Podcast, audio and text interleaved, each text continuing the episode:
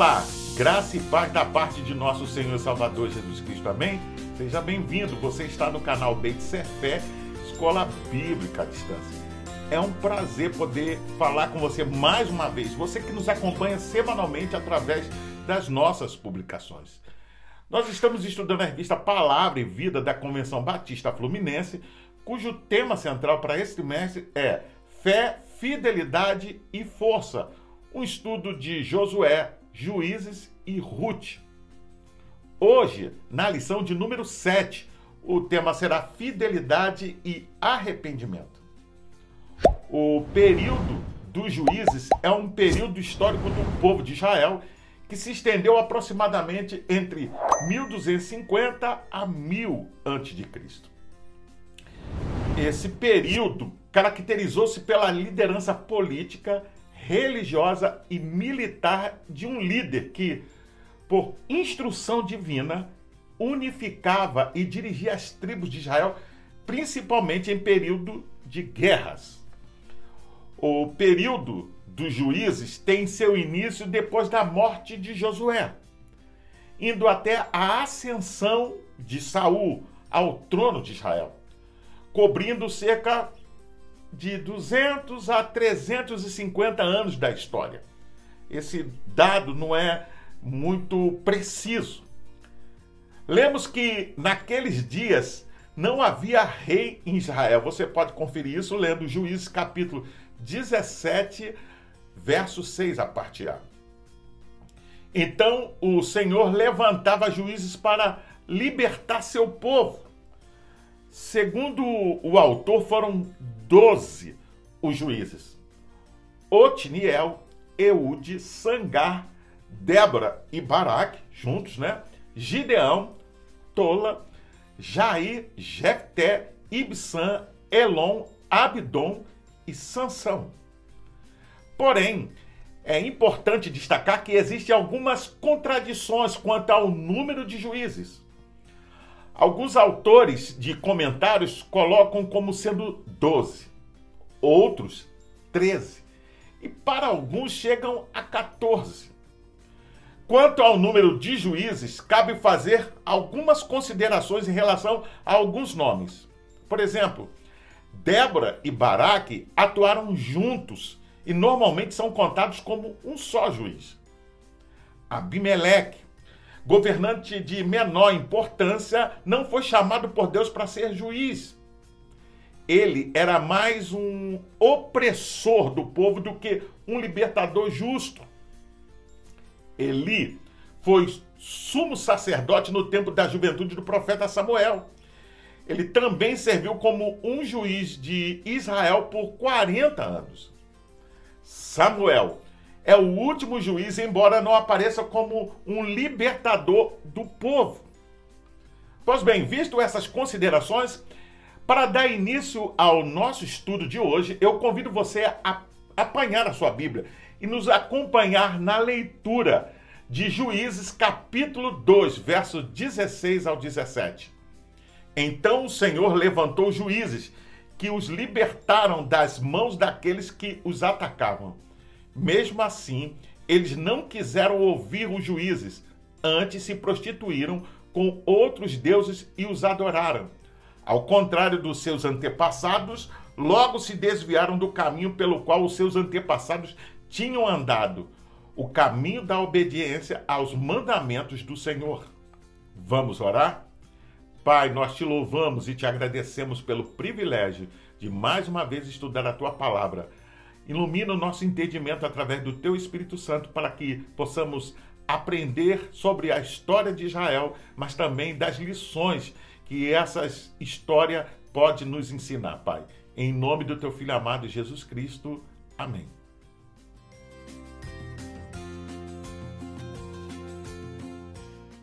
Em alguma medida, esse é um livro de princípio, no qual vemos uma nova nação formando a sua vida nacional. Esta confederação israelita de tribos da era anterior ao reino de Israel também tem sido considerada uma espécie de república. Este período foi marcado por uma exacerbada instabilidade espiritual. Isto mesmo, ela relata lutas, fracassos e métodos distintos de Deus para libertar seu povo. Já que em cada juiz levantado, o Senhor operava de maneira variada e poderosa. Uma vez que não havia rei em Israel, cada um fazia o que achava mais reto. Você vê isso em Juízes capítulo 17, o verso 6, a parte B.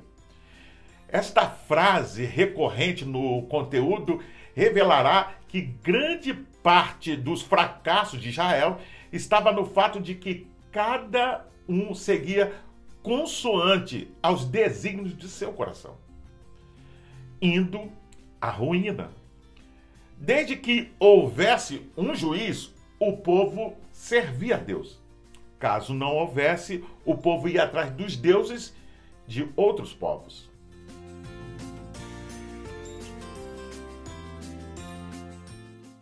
O capítulo introdutório dos juízes complementa o livro de Josué e detalha eventos concernentes à conquista.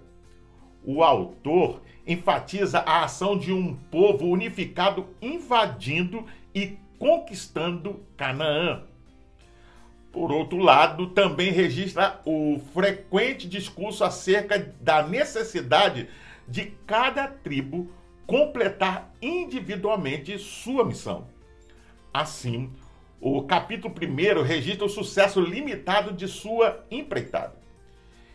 Em que pese a ordem expressa, as tribos não expulsaram os moradores da região. Eles começaram bem o novo momento consultando ao Senhor sobre o que deveriam fazer. Você pode conferir isso lendo Juízes capítulo 1, verso 2. Mas essa busca não durou muito. Isso mesmo. A obra começou com zelo, mas terminou em fraqueza. As dificuldades de Israel eram devidas diretamente à sua desobediência a Deus. É importante pontuar isso. Eles não exterminaram os inimigos que habitavam a terra. Ao contrário, adoraram os ídolos do povo e se corromperam moralmente. Os filhos de Israel entravam na terra, estabeleciam-se onde queriam e começavam a cultivar o suficiente para viver. Breve, o inimigo surgia, surpreendendo a tribo e levava cativo o povo. O trecho de Juízes, capítulo 2, verso 1 ao 5, confirma a desobediência de Israel e denuncia a aliança que os israelitas estabeleceram com os cananitas. O anjo repreendeu os hebreus por eles terem esquecido dos favores do Senhor. Recordou-lhes as condições sobre as quais haviam recebido a terra de Canaã, não deviam formar aliança com os remanescentes dos cananeus, nem tolerar sua idolatria. Encontra-se aqui um incisivo contraste entre os livros de Josué e Juízes. Enquanto em Josué temos alegria, visão celestial, vitória, progresso, fé e liberdade, em juízo temos choro, interesses terrenos, derrotas, declínio, incredulidade e servidão. Antes de continuar, vamos ler a Bíblia em Juízes, capítulo 2, verso 1 ao 3. O anjo do Senhor subiu de Gilgal a Boquim e disse: Tirei vocês do Egito e os trouxe para a terra que prometi com juramento que daria a seus antepassados. Eu disse: Jamais quebrarei a minha aliança com vocês, e vocês não farão acordo com o povo desta terra, mas demolirão os altares deles. Porque vocês não me obedeceram.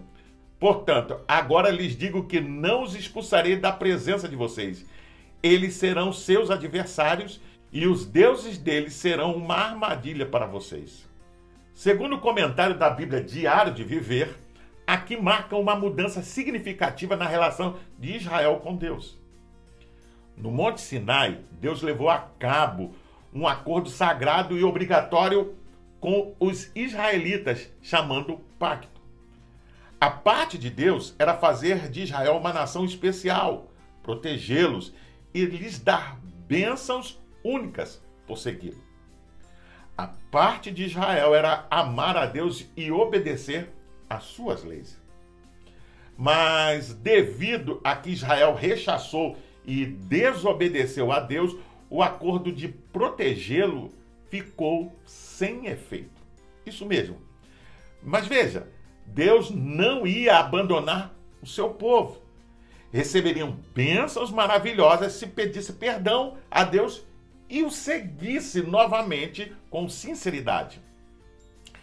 Embora o pacto de Deus de ajudar Israel a conquistar a terra já não estava vigente, sua promessa de fazer de Israel uma nação através do qual o mundo inteiro seria abençoado, ou seja, com a chegada do Messias, né, com essa promessa cumprida, ela permaneceu vigente. Muito frequentemente a gente quer que Deus cumpra suas promessas, não é mesmo? Enquanto se desculpa das nossas próprias responsabilidades, não é? Veja, antes de reclamar as promessas de Deus, pergunte: fiz a minha parte? Vemos assim que Deus entregou seu povo a sua própria vontade e eles trouxeram sobre si o próprio julgamento. O povo chorou e ofereceu sacrifício, mas seu arrependimento era meramente emocional e passageiro. Por diversas vezes, Israel esteve muito próximo de ser executado, mas o Senhor, milagrosa e compassivamente, interveio. Pode soar estranho o porquê de Deus não exterminar os povos de Canaã para depois enviar Israel para lá. É pertinente destacar que o Senhor tinha um propósito específico nessa estratégia: provar seu povo. Você pode conferir isso em Juízes capítulo 3, verso 1 ao 6. Por vezes, Deus usa as consequências de nossa falta de fé para mostrar nosso pecado e fraqueza. Uma vez que não esquece sua aliança, ele usa nossas falibilidades para nos fazer voltar para ele, mesmo em obediência. Muitos cristãos hoje experimentam a mesma realidade. Por vezes, começam bem, buscando a Deus e caminhando em seus caminhos.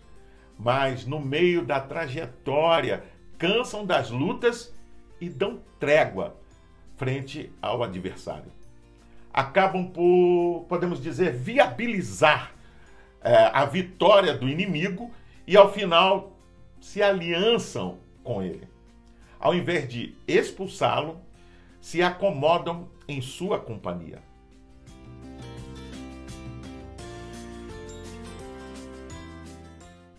O tema central da obra encontra-se no ciclo de Juízes, capítulo 2, verso 11 ao 19, onde o autor expõe a razão e a solução para as catástrofes que reiteradamente assolavam o povo. Eis o ciclo: apostasia. Israel adorava outros deuses e se esquecia do Senhor. Castigo o Senhor os entregava nas mãos dos adversários. Arrependimento. Na dificuldade e angústia, Israel clamava a Deus. Libertação. O Senhor levantava um libertador e enquanto este governava, o povo permanecia fiel. Saindo o libertador, o povo retornava à apostasia.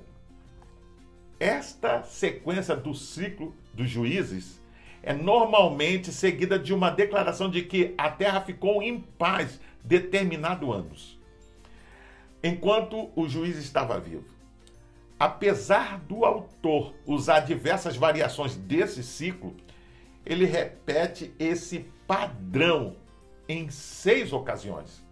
Como se vê, no primeiro ciclo houve apostasia seguido pelo castigo imposto pelos mesopotâmios.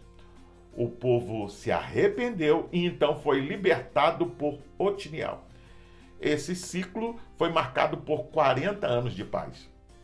No segundo ciclo, a apostasia ocorreu novamente e o castigo veio pelas mãos dos moabitas, amonitas e outros povos. O povo se arrependeu e foi libertado por Eude. Dessa vez, o período de paz durou 80 anos.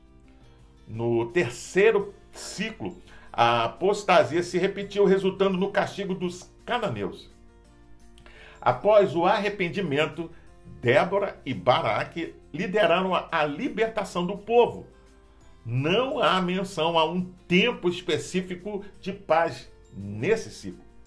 No quarto ciclo, a apostasia aconteceu mais uma vez, seguida pelo castigo imposto pelos midianitas. Com o arrependimento do povo, Gideão se tornou o libertador. Após a libertação, o povo desfrutou de 40 anos de paz. No quinto ciclo, a apostasia ocorreu e os filisteus foram os responsáveis pelo castigo.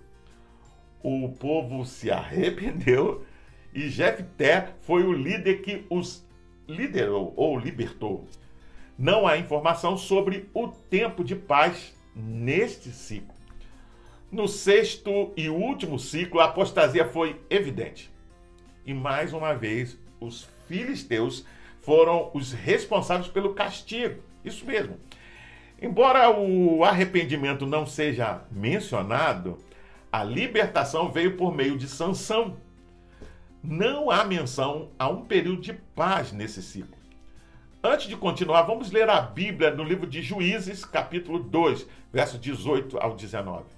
Sempre que o Senhor lhes levantava um juiz, ele estava com o juiz e os salvava das mãos de seus inimigos enquanto o juiz vivia, pois o Senhor tinha misericórdia por causa do gemido deles diante daqueles que os oprimiam e os afligiam. Mas quando o juiz morria, o povo voltava a caminhos ainda piores do que os caminhos dos seus antepassados, seguindo outros deuses, prestando-lhes culto e adorando-os. Recusavam-se a abandonar suas práticas e seu caminho obstinado. Segundo o comentário do Velho Testamento de Adam Clarke, neste capítulo e algumas partes do seguinte, temos um relato das pessoas abandonadas por seu Deus e reduzidas às calamidades mais pesadas, porque eles tinham quebrado o pacto com o seu Criador. Isto mesmo. Este capítulo e os oito primeiros versículos do próximo pode ser considerado como um resumo de todo o livro, em que vemos, por um lado, os crimes dos israelitas e, por outro lado, as punições infligidas a eles pelo Senhor, seu arrependimento e voltar para a sua fidelidade, e o sofrimento longo e misericórdia de Deus mostrando em perdoar sua apostasia e livrando-os das mãos de seus inimigos. Pois bem, continuando, além desses seis juízes maiores, o autor dá uns poucos detalhes sobre a carreira de seis juízes menores, a saber, Sangar, Tola, Jair, Ibsan, Elon e Abdon. Você tem as referências na revista que nós estamos estudando. De maneira alguma, os juízes são retratados como indivíduos santos e exemplares. Eles eram líderes temporários levantados por Deus para libertar seu povo. Alguns eram dignos de imitação, como Otiniel e Débora, mas Jefté aparentemente fazia pouca ideia dos requisitos de Javé e são bastante conhecidas as falhas de Sansão. Pelo menos duas lições importantes podem ser aplicadas. A primeira é de fundamental importância observar os ciclos nocivos a que podemos estar sujeitos. Por vezes, achamos que movimento é o que precisamos para embalar a vida cristã, mas isso não é verdade. Movimento não é progresso, nem crescimento ou avanço. Pode ser que estejamos nos movimentando, mas sem sair do lugar. Segundo, por outro lado, esses juízes e ciclos ilustram a graça e a misericórdia do Senhor para com o seu povo. Em nenhum momento vemos um povo devoto de maneira cabal ou irrestrita. Pelo contrário, Israel aparece revelando sua imaturidade e indiferença para com aquilo o que Deus estava fazendo.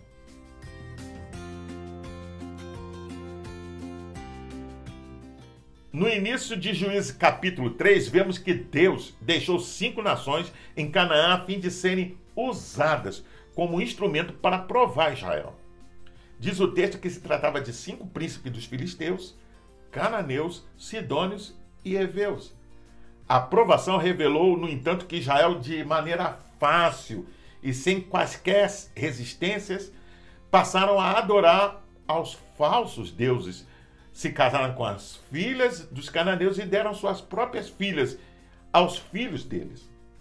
Em razão disso, tiveram de servir a Cusã Rizataim, rei na Mesopotâmia, por oito anos. Antes de continuar, vamos ler a Bíblia em Juízes, capítulo 3, verso 1 ao 4. Aqui vai a lista das nações que o Senhor deixou para provar a nova geração de Israel que não tinha tomado parte nas guerras de Canaã.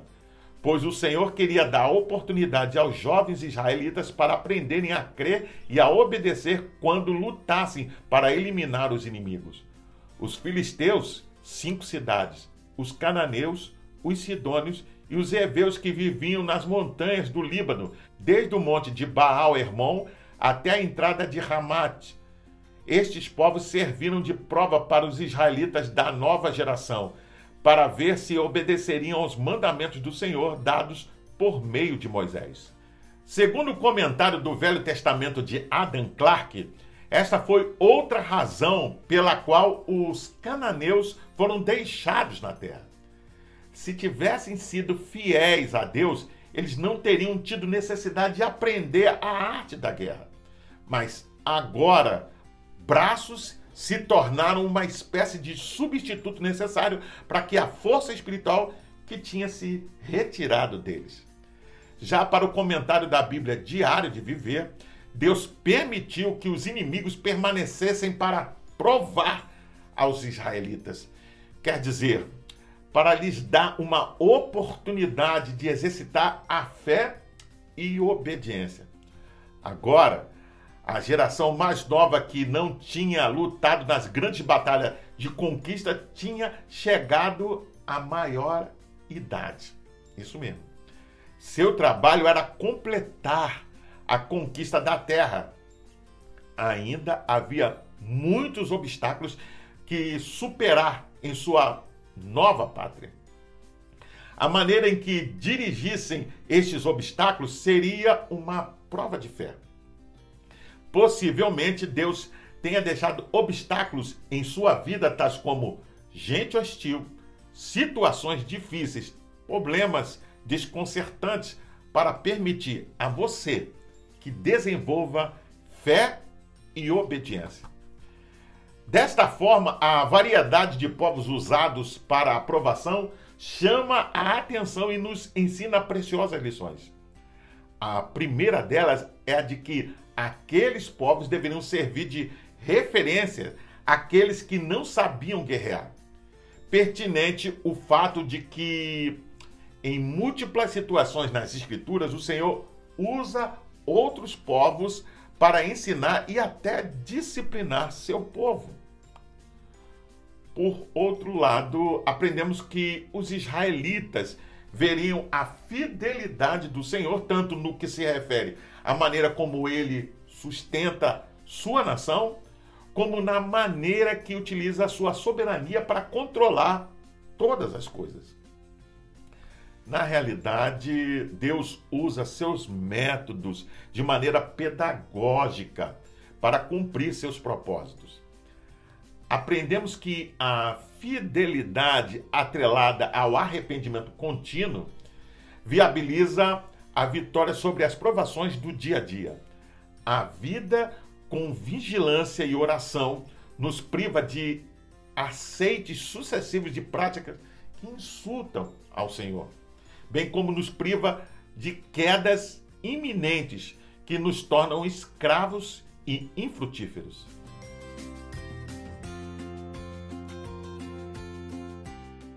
O período dos juízes foi marcado por diferentes ciclos de instabilidade política e econômica, além de diversos períodos de conturbação religiosa, submissão a outros povos e posterior libertação, ficando em cada ciclo o povo mais corrupto e devasso. A fé do povo era mais fraca do que a dos seus chefes. Esses ciclos repetiram-se diversas vezes e vemos a sequência de repouso, recaída, ruína, arrependimento, restauração e repouso. Os juízes eram vistos e avaliados de acordo com a sua determinação religiosa, sendo que os períodos de estabilidade e até mesmo prosperidade eram relacionados com a fé fortalecida desses líderes. Isso mesmo. E os períodos de dificuldade se relacionavam com a queda espiritual ou fracasso da fé deles. Podemos ver que a obediência do servo de Deus tem ligação direta com o arrependimento. A W. Pink registrou que o arrependimento é o lançar fora as armas da rebelião contra ele. O arrependimento não salva, todavia, nenhum pecador jamais foi ou será salvo sem ele. Nada senão Cristo salva, mas um coração impenitente não pode recebê-lo. Um pecador não pode crer verdadeiramente até que ele se arrependa. É provável que, por esta razão, Israel tenha sucumbido inúmeras vezes. Não crera definitivamente que era o Senhor quem tudo fazia e não se arrependeram genuinamente. Resistentes em seus corações, os israelitas sofreram por suas escolhas. Em todas as situações, no entanto, vemos que o Senhor não se esqueceu deles. Que grande bênção saber que Deus não se esquece ou desiste dos seus. Demonstremos frutos de sincero arrependimento. Estejamos atentos aos mandados e princípios do Senhor. Vigiemos para não firmarmos alianças pecaminosas que nos tornam autossuficientes ou independentes de Deus. Finalizo perguntando: você pode dizer que tem a mesma vitalidade na sua vida cristã hoje como tinha no começo da sua trajetória? Você tem vivido algum ciclo nocivo que tem atrapalhado o seu crescimento espiritual? Você tem negociado com inimigos ao redor? Ou tem estabelecido alianças condenadas pelo Senhor? Eu convido você a fazer a leitura diária que vai de segunda até domingo, onde você vai encontrar diversos textos que vão te ajudar a entender e a compreender melhor essa lição. Você pode baixar a revista Palavra e Vida da Convenção Batista Fluminense. Basta acessar o link que vai estar na descrição desse vídeo. Você entra, se cadastra e baixa para o seu tablet, celular ou computador. E não só vai poder rever essa lição, mas acompanhar futuras lições. Pois bem, eu sou o pastor Carlos Guerra e você está no canal Beit Sefer Escola Bíblica à Distância. Hoje nós estudamos a lição de número 7 e o tema foi Fidelidade e Arrependimento. Gostaria ainda de deixar uma palavra de recomendação a todos aqueles que nos assistem e nos acompanham, mas ainda não frequentam nenhuma igreja cristã. Procure uma igreja cristã que prega genuinamente a palavra de Deus e faça uma visita. Sem dúvida, você vai ser bem recebido e vai se sentir bem. Para se inscrever é rápido, é fácil, basta clicar aqui. Um gostei, faça um comentário dessa lição, deixa a sua opinião, porque toda vez que assim você faz, o YouTube entende, ele compreende que esse assunto é relevante para mais pessoas. Não esqueça de acionar o sininho para receber futuras notificações, porque semana que vem tem mais. E compartilhe com seus contatos nas suas redes sociais para que mais e mais pessoas tenham acesso ao conteúdo dessa lição. Você também pode assistir ou ouvir essa lição é, acessando o seu podcast preferido. Até o próximo encontro. Nos vemos em breve. Fique na paz. Deus te abençoe.